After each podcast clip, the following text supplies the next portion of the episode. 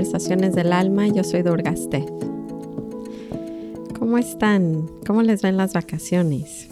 Perdónenme que no les pude grabar tan seguido esta vez.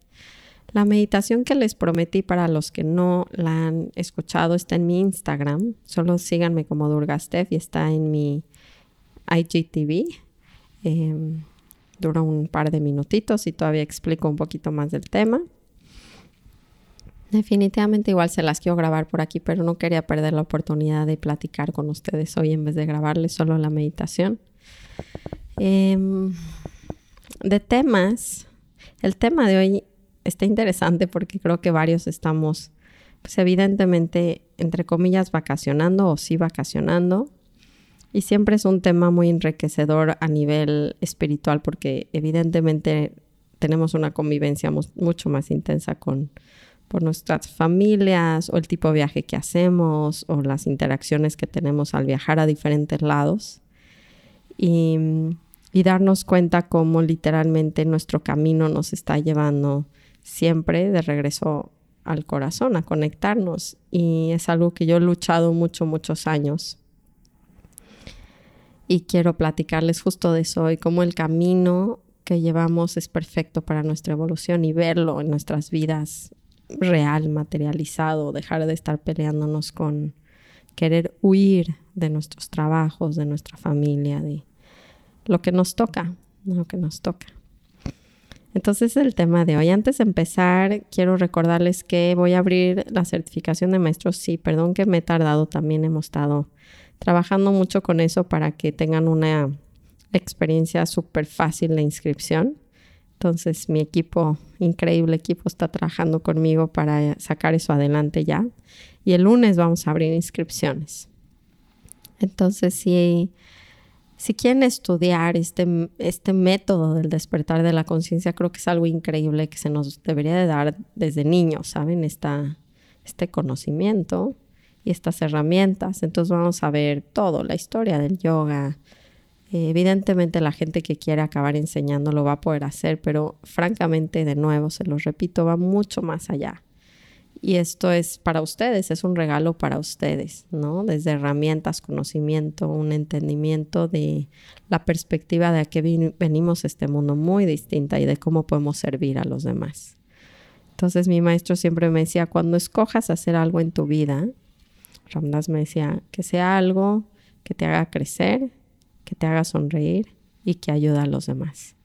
Y creo que hay varias cosas, talentos que podemos generar a partir, primero, de entender quiénes somos. Entonces, como que la formación, claro que no solo es para los que quieran dar clases de yoga, se ha vuelto un trabajo muy chistoso. Yo lo veo como una práctica espiritual, no como un trabajo, pero evidentemente es interesante que podemos compartir, ¿no? Desde nuestro despertar, desde nuestra realización, cómo podemos compartir con los demás. Y no solamente la práctica de yoga, pero esta realización, este entendimiento, lo que me hace entonces es poder encontrar mi talento en el mundo y hacerme parte de la contribución hacia todo. Entonces, si soy abogado, ¿qué tipo de abogado voy a ser? Un abogado consciente. Si soy maestra, ¿qué tipo de maestra? Si soy empresario, etcétera. Creo que esa es una parte muy interesante. Entonces, quien se le antoje eso, lo vamos a poder ver el lunes. Tiene muy, está muy completo el programa. 60% es en línea con grabado, vamos a tener sesiones en vivo de preguntas, respuestas y de práctica. Y vamos a acabar el retiro con un, em, perdón, vamos a sacar la formación con un retiro presencial en Yucatán. Está increíble planeado, la verdad es que es algo que llevo haciendo 11 años seguidos. y me lo sigo haciendo porque me impresiona eso, ¿no? Cómo acaba la gente después de obtener ese conocimiento y esa experiencia y esas herramientas y cómo abren una llave que se va a mostrar en todos los ámbitos de sus vidas. Entonces, bueno, se los dejo por ahí. El lunes ya va a haber inscripciones. Vamos, antes de comenzar, como siempre, céntrense en donde estén, si están caminando, si están manejando, si están sentados, si están haciendo algo en sus casas. paren un segundo y vamos a tomar nuestras tres respiraciones juntos. Vamos a inhalar profundo. Exhalo. Inhalo. Exhalo. Última vez. Inhalo. Exhalo.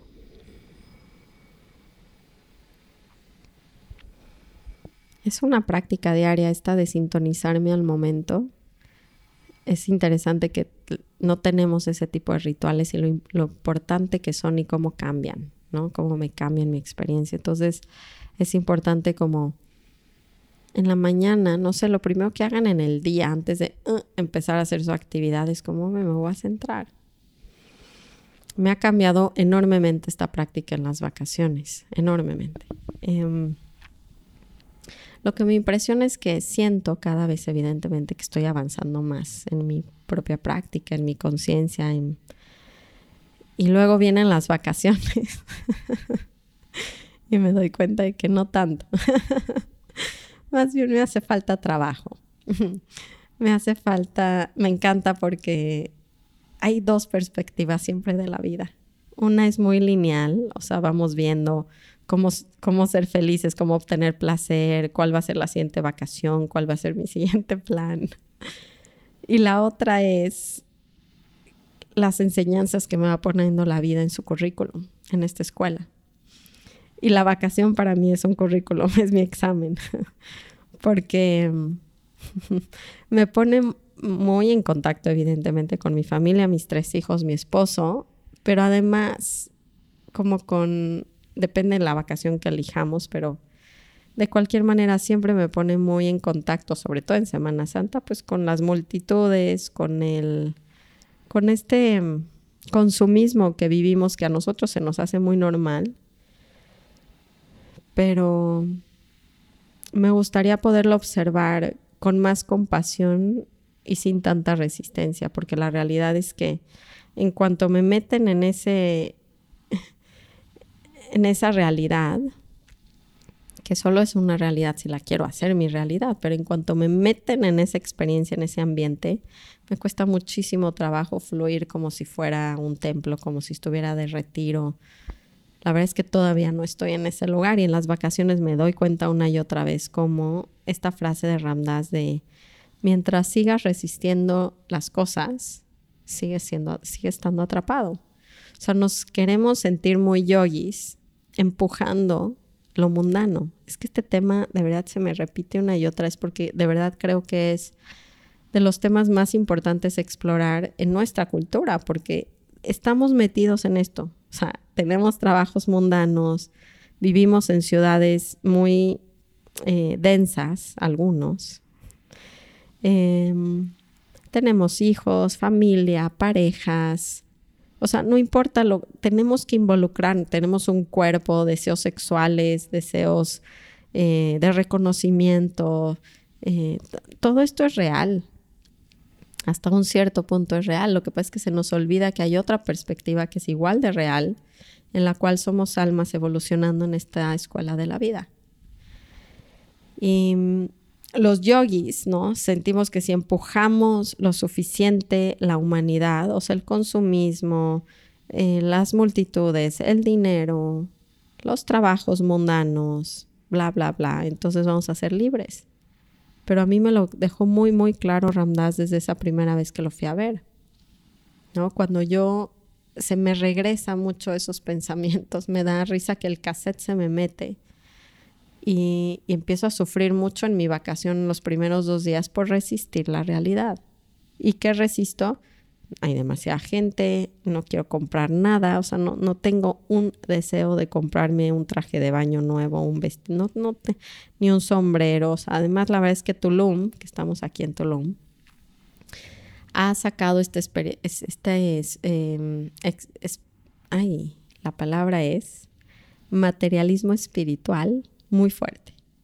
a todo le ponen nombres de... Entonces me dio mucha risa que hasta me surgió más, porque al menos si te vas a Las Vegas, pues es Las Vegas y punto. Pero aquí es muy chistoso como disfrazan el materialismo en lo espiritual, literalmente. O sea, los conjuntos se llaman Atman y Karma y Tantra y...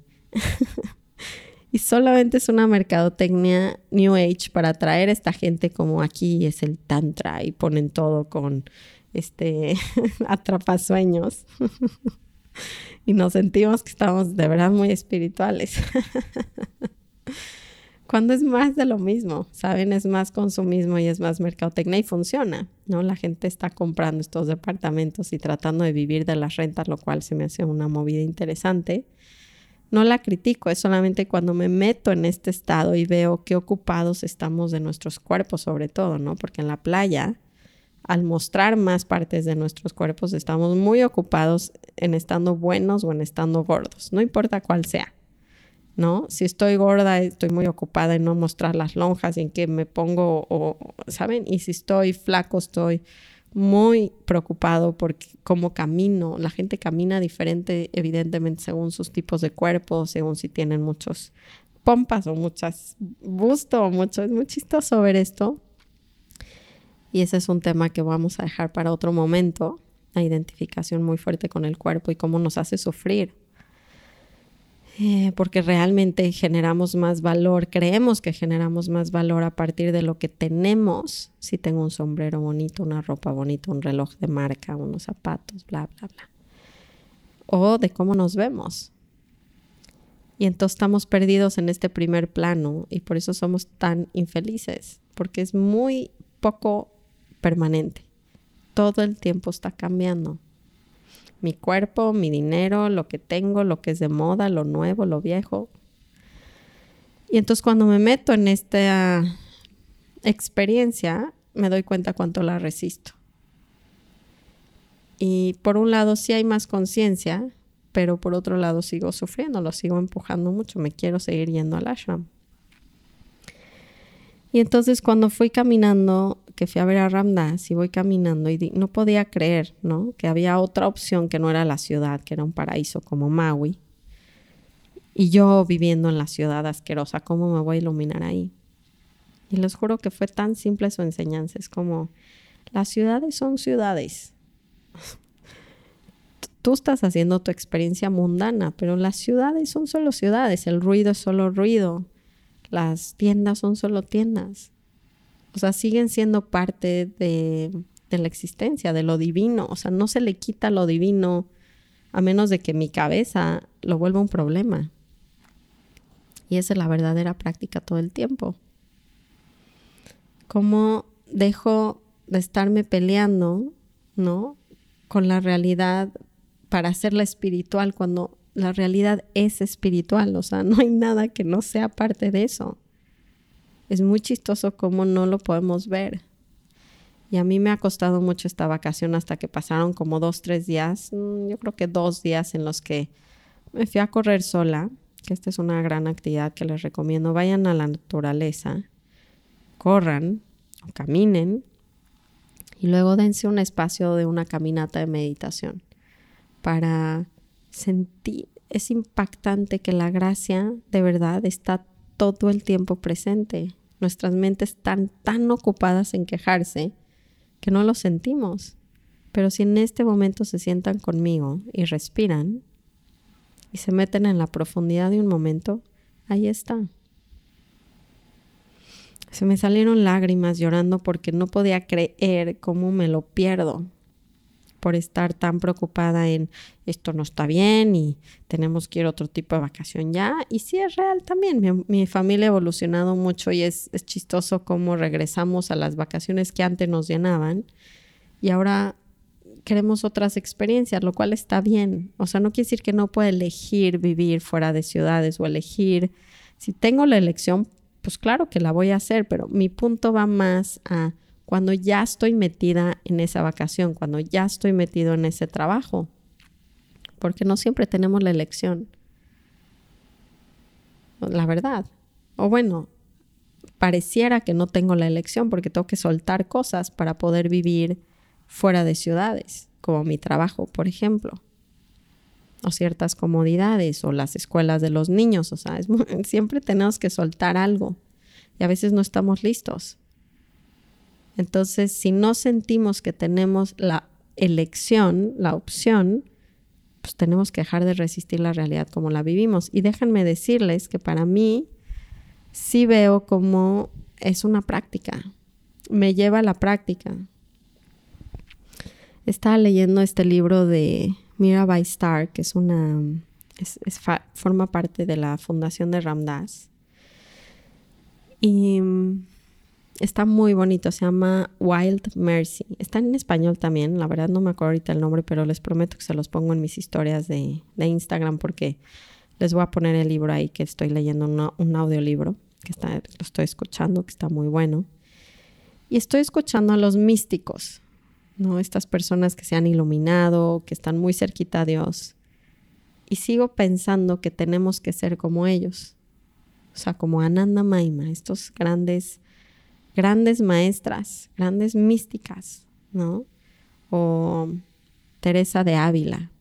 Y cómo vivían ellos. Y es casi pensar que si no estoy en ese tipo de ambiente en India, eh, meditando ocho horas al día y no lo voy a lograr pero yo no soy Teresa de Ávila, yo no soy Ananda Maima y mi circunstancia de este momento, en mi tiempo y en mi cultura, me están llevando a este tipo de vida. Y si de verdad tuviera la confianza en el universo en mi gurú, entendería, realizaría que esta es la circunstancia perfecta para mi despertar.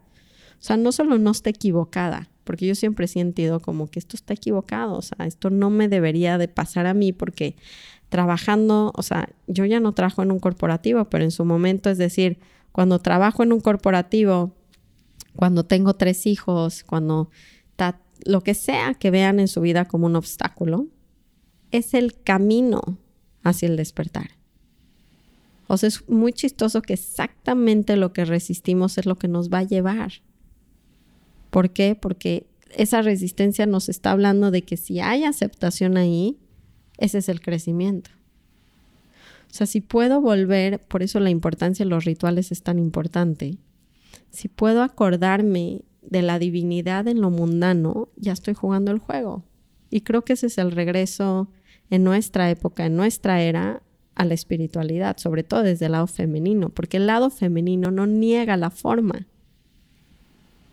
O sea, creo que hablé de esto con lo de Tara, pero hay dos maneras de acercarnos hacia la espiritualidad. Una es negando el cuerpo, negando la sexualidad, negando nuestros deseos, sentidos, y la otra, que es muy masculina, que es la del renunciante, y la otra es la femenina, que es la integración, que es el usar el cuerpo para llegar a esa evolución, usar mi trabajo para llegar a esa divinidad. O sea, no hay nada que esté fuera de la divinidad en esta en esta perspectiva. Y de verdad creo que es lo que nos va a salvar al mundo en este momento.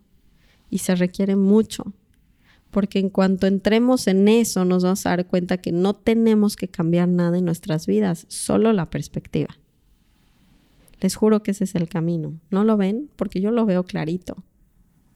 No podemos irnos a India de renunciantes. no podemos. O algunos de ustedes igual y sí, no lo sé. Yo no puedo. Entonces mi camino tiene que ser a través de la forma, tiene que ser a través de la maternidad, del dinero, de lo que sea, de la mercadotecnia, de las redes sociales. O sea, necesitamos dejar de creer que eso no es espiritual y volverlo espiritual a través de nosotros ser espíritu. Cuando me meto en ese plano del alma, entonces la maternidad se vuelve literalmente un rol más donde estoy viendo a mi hijo y estoy viendo un alma. Está en un cuerpo chiquito, pero eso no quiere decir que no es un alma. Y acordarnos entre nosotros, literalmente recordárnoslos. Por eso están escuchando este podcast, al menos eso creo. Se van a acordar que la circunstancia en la que están ahorita, la vacación que están viviendo, sus esposos que tienen, sus jefes que tienen, es exactamente lo que necesitan. Imagínense que lo están pidiendo. Cambia por completo la perspectiva de todo. Si esta vacación es el examen de mi espiritualidad, dejo de combatir que si los, no sé, que si la comida y no la comida y que si no hay silencio y que si está muy lleno y que si la gente y es como, a ver, ¿cómo puedo ver almas y luces en vez de contenedores? Que fue un poco la meditación que les dejé en la sanga. ¿Cómo me acuerdo que soy lo de adentro y no el disfraz? ¿Y cómo me acuerdo viendo esto en la gente y en las cosas? Había una historia que me encantó de Maharaji. Maharaji es mi en India, para los que no sepan, o sea, el primer podcast que escuchan. Y es muy entretenido porque creemos, de verdad creemos que si estuviéramos separados de todo lo que nos irrita, las reuniones familiares, mi suegra, mis cuñadas, mi hermana, mi mamá, no importa, cada quien tenemos bastante similares este, resistencias, pero cada quien tiene la suya en específico. Y, y esta historia va justo hablando de un renunciante en India que era amigo de Maharaji. Yo creo que se conocieron en la juventud estuvieron juntos. Se llaman sadhus los renunciantes en India, esta gente que se viste de naranja y literalmente deja todo solamente para meditar. Entonces, pues tienen que pedir comida no tienen nada, no tienen techo, no tienen nada. Y, y Maharaji en sus años de juventud, que se conoce poco de su historia, se fue pues, al bosque, a la selva, no, no, se sabe poco. Entonces, en estos pequeños tiempos entre los que estaban en los templos. Yo creo que él fue su gran amigo porque cuando Maharaji se va, porque todo el tiempo se movía a una excursión, no sé a dónde se fue, se encontró a este sadhu, a este renunciante, y lo, lo saludó con muchísimo cariño, ¿no? Fue como, ah, y Carol y Baba, y es como, se vieron y fue como grandes amigos este reencuentro. Y seguía siendo un sadhu. Entonces le dice, ¿quieres venir a caminar conmigo? Le dice el sadhu, le dice, sí, yo me estoy dirigiendo a tal ciudad en India. Pues empezaron a caminar juntos porque se extrañaban o se extrañaba a él. Y están caminando hasta que llegan a un, un pozo. Y mm, llegan a un pozo. Y entonces lo único que tenía el renunciante era un, como un recipiente donde literalmente toma agua. Esa era su única posesión. Entonces van caminando y se encuentran unas mujeres en el pozo y entonces nada, o sea, le dan su, están como platicando con ellas y les pasan el agua, ¿no? Entonces le pasa su jarrito del sadu, pero está como nervioso, ¿no? Y Maharaji está actuando completamente normal, agarra la, la vasija, toma agua, le pasan a él el agua, toma agua y de repente están platicando con estas mujeres y se dan cuenta que son unas intocables, ¿no? En, el sentido de castas.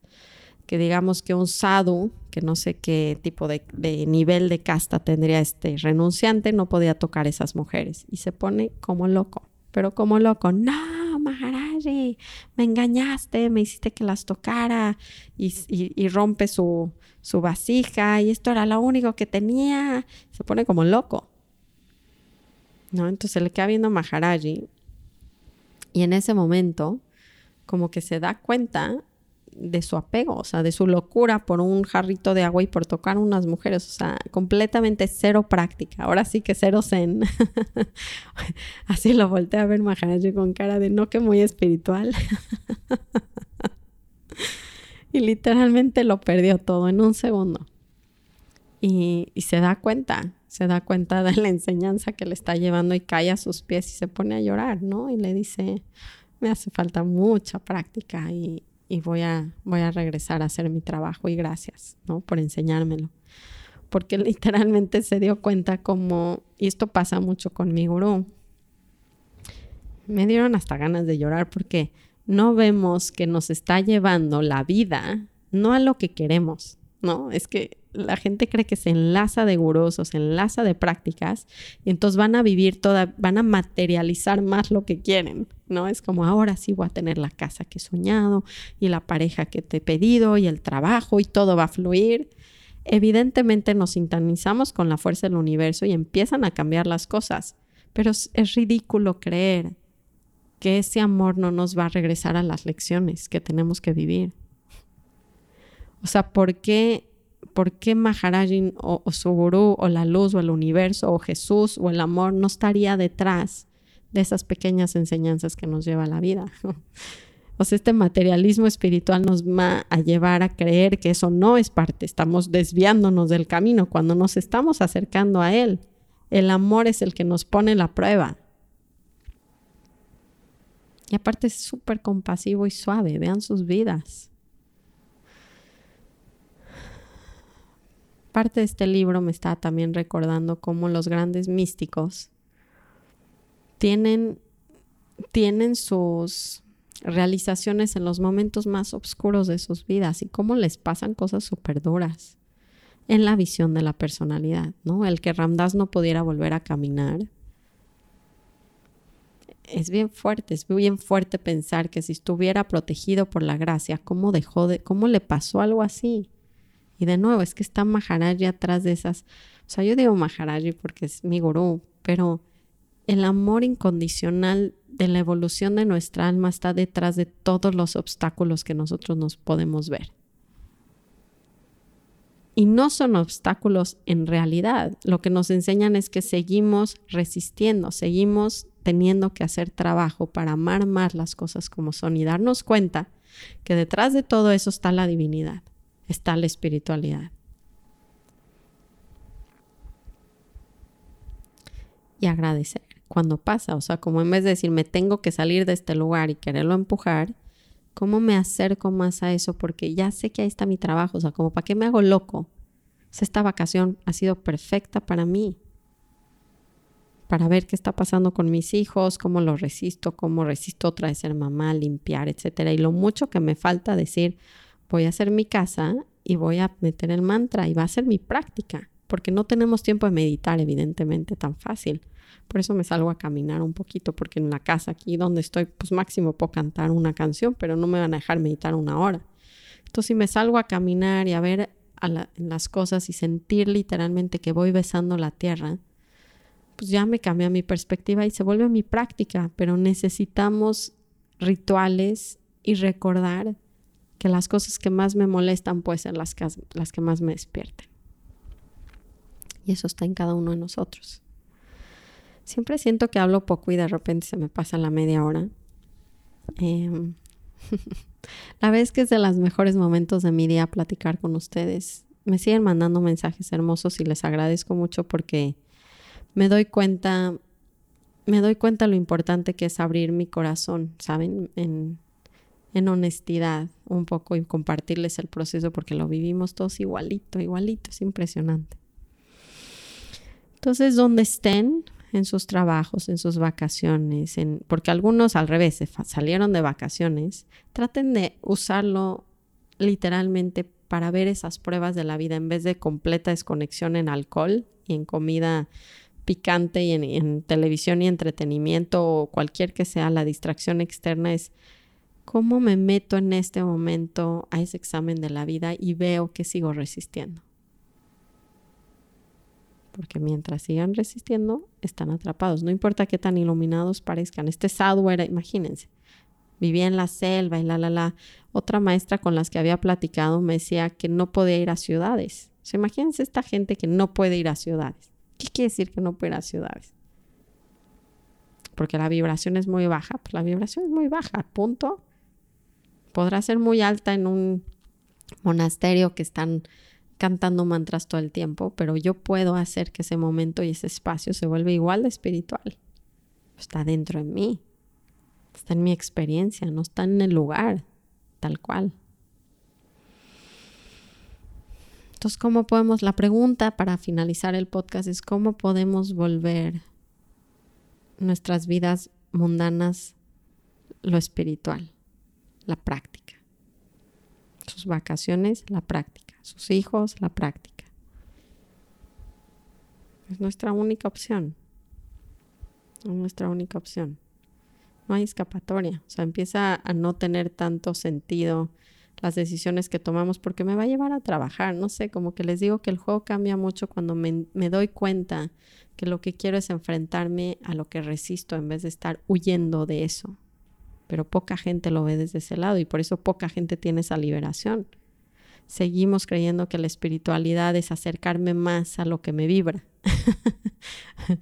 Pero nada está más alejado de eso. A veces me dan ganas de llorar pensando que no, o sea, no hay a dónde huir. no, no hay. No importa la decisión que tomen, los va a llevar a hacer su trabajo ahora o más adelante. Yo prefiero acelerar mi trabajo en ese sentido. O sea, dejar de, estar huyendo, dejar de escapar, de, que, de querer escapar.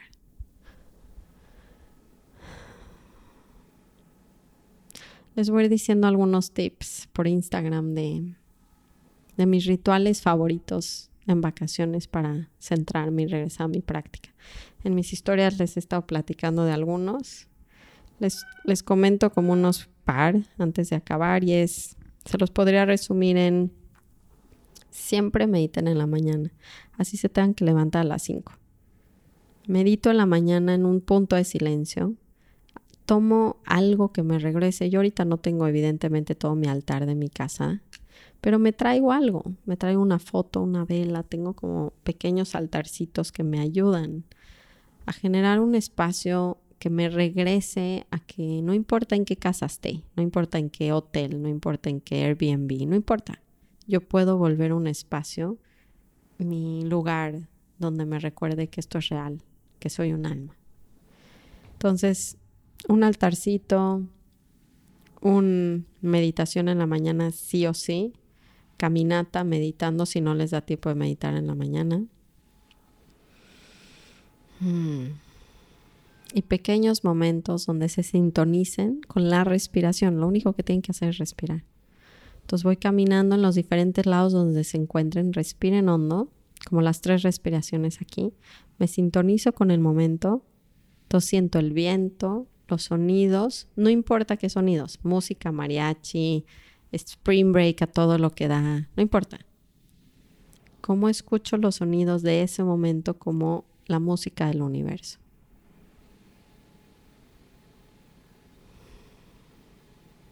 Y cuando se metan en esa dimensión, se van a dar cuenta que ahí está siempre ese amor. No se ha ido, nunca se va.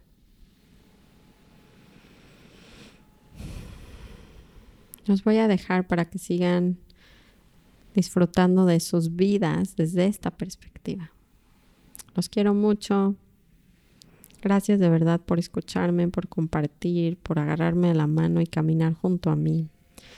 Porque para eso estamos. Esta es la sanga, esta es la familia. Y namaste.